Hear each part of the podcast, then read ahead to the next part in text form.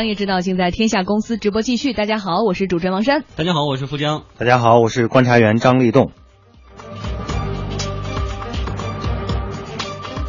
好，接下来我们一起来关注的是百分之百个人房源的真相。在五八同城上，很多人会被百分之百个人房源的广告宣传所打动，本以为认证通过的百分之百个人房源会有保障，能够避开黑中介。可是今天记者给所谓个人房源的房东打去电话后，却得到了意想不到的回答。在这边全是二房东的，没有一房东，因为二房东他跟业主也是有一个合同的，这合同都可以给你看。就是这个房子成都那个的多多长时间，给你看那个意思就是让你看知道这个二房东跟业主之间他的合同是多长时间的，可以一直长住。咱是二房东，没有中介，中介你租房他还收你中介费呢，咱这没有中介，你来看你相中算，相不中拉倒，就这样。啊，而且我告诉你啊，我们二房东跟业主不是跟一个业主只签一套房子。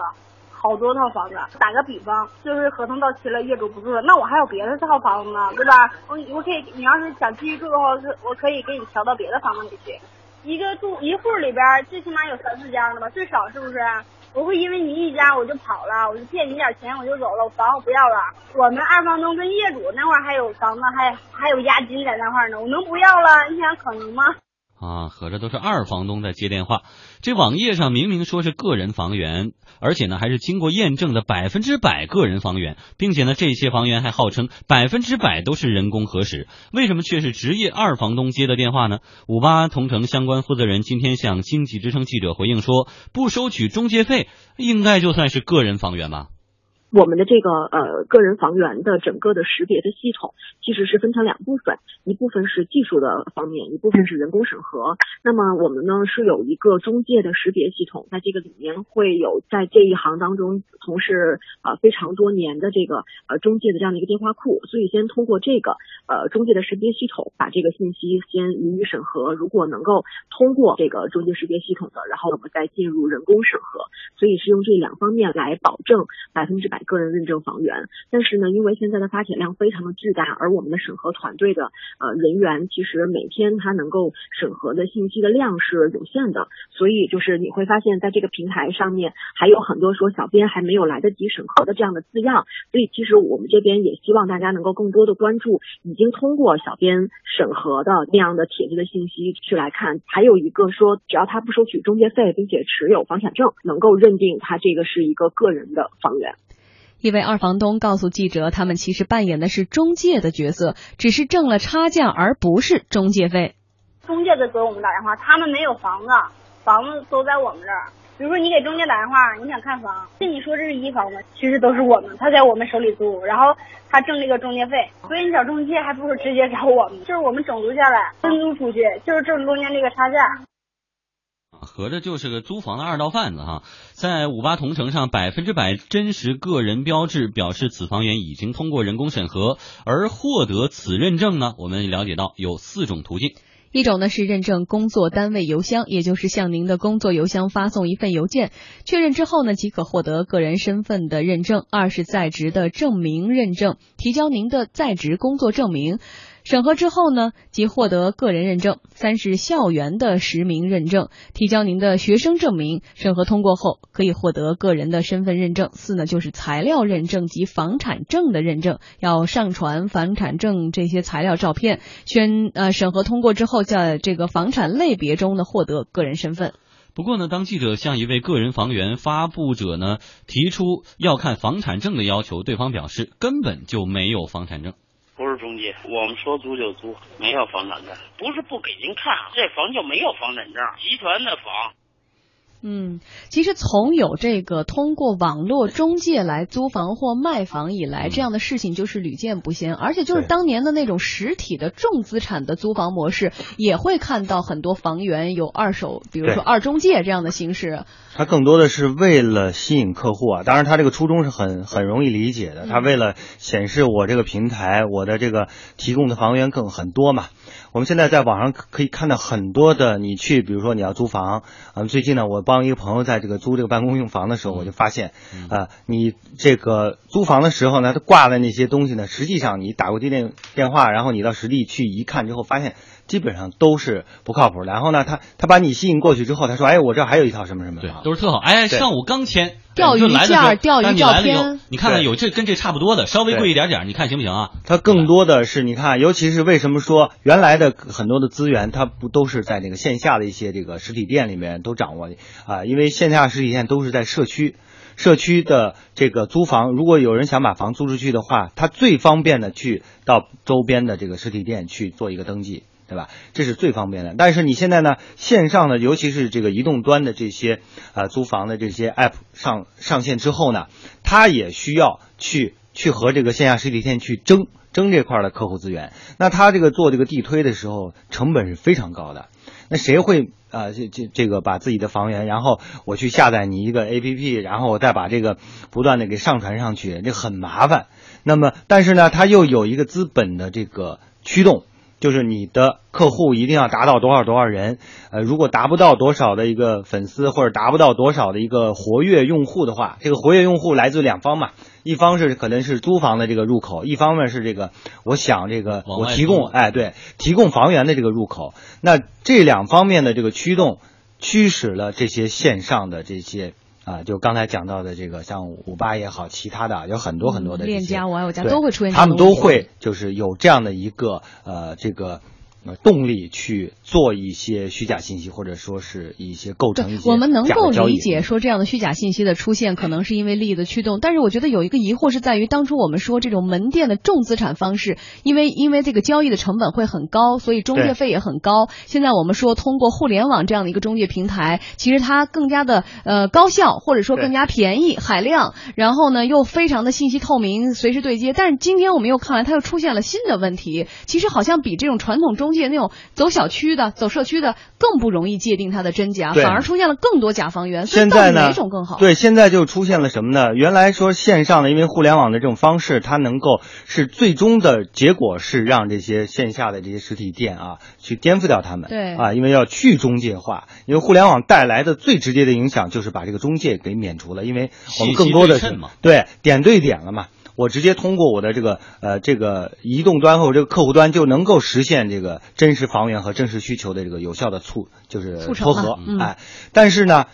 现在发现他们这个这个理论上是不错的，嗯，但是现实是大量的资源都聚集在线下，因为线下的人是不会甘心的。啊，你们想把我绕开。然后我就是挣这个中介费的，你们就为了省这中介费把我绕开，我吃什么呀？所以最终对他们实现了一个所谓的融合，就是说线下的这些中介提供了所谓的这个真实房源，那么帮着线上的去冲了这样的一个量，那么当然了，他们之间就会有一定的交易，啊。好，一段广告之后，我们再来跟大家分析这个话题：百分之百个人房源的真相。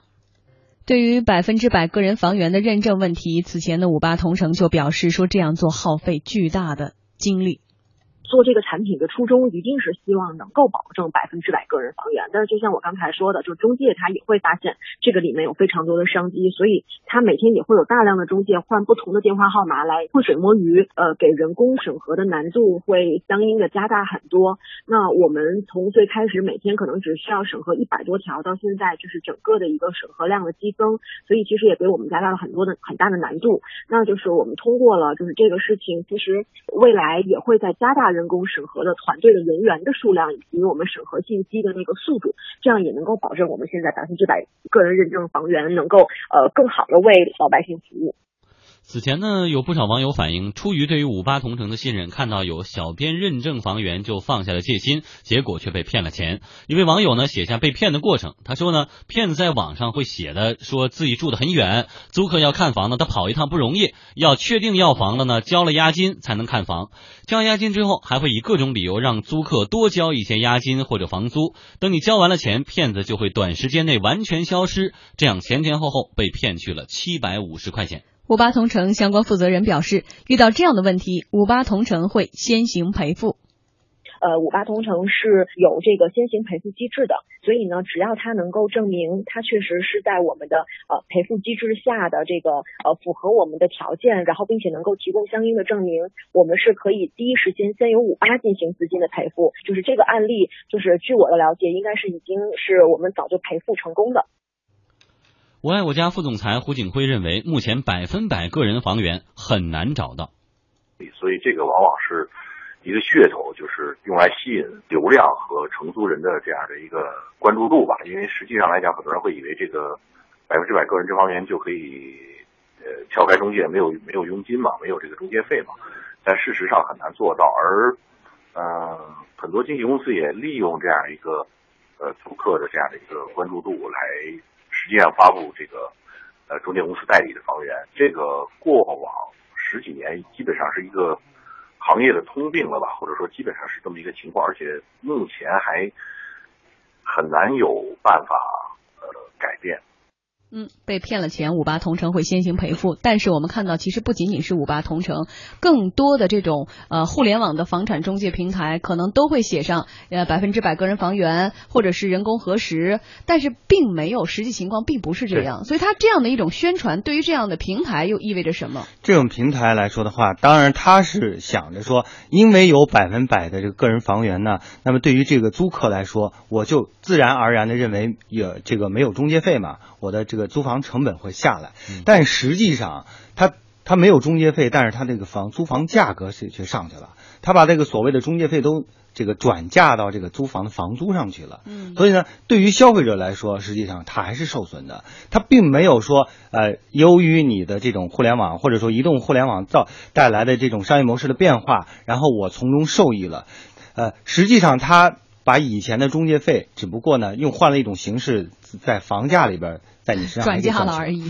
所以这里面就是一两个问题，就是说，一个呢，线下的原来那些实体店呢，他看到这个更多的人希望愿意去用这个线上这个工具去租房的时候，那么它有一个搭车效应。反正你是我作为二房东也好，因为很多的这个租业中介公司，它现在变就实质上它就是二房东，它大量的把那些房子先租下来，然后再用这个批发价和这个这个零售价的这样的一个价差去赚这个收入。那么通过你呢，互联网上的这种移动端呢，给我增加了大量的流量，那我何乐而不为呢？对吧？这是第一。那线上的来人来说的话，线上这些公司来说，我睁一只眼闭一只眼，为什么呢？因为。只要你能租出去，能够成交，我本身就有这个平台的收益。嗯，那么最终就苦了两头，哪一头呢？一头是租客，还有一头就是线上这些人、这些公司的投资方。嗯，因为你投资方本来是想着说，我未来是通过这样的方方式呢，我把这个有收益这个中介啊，我这个市场份额急速的加大。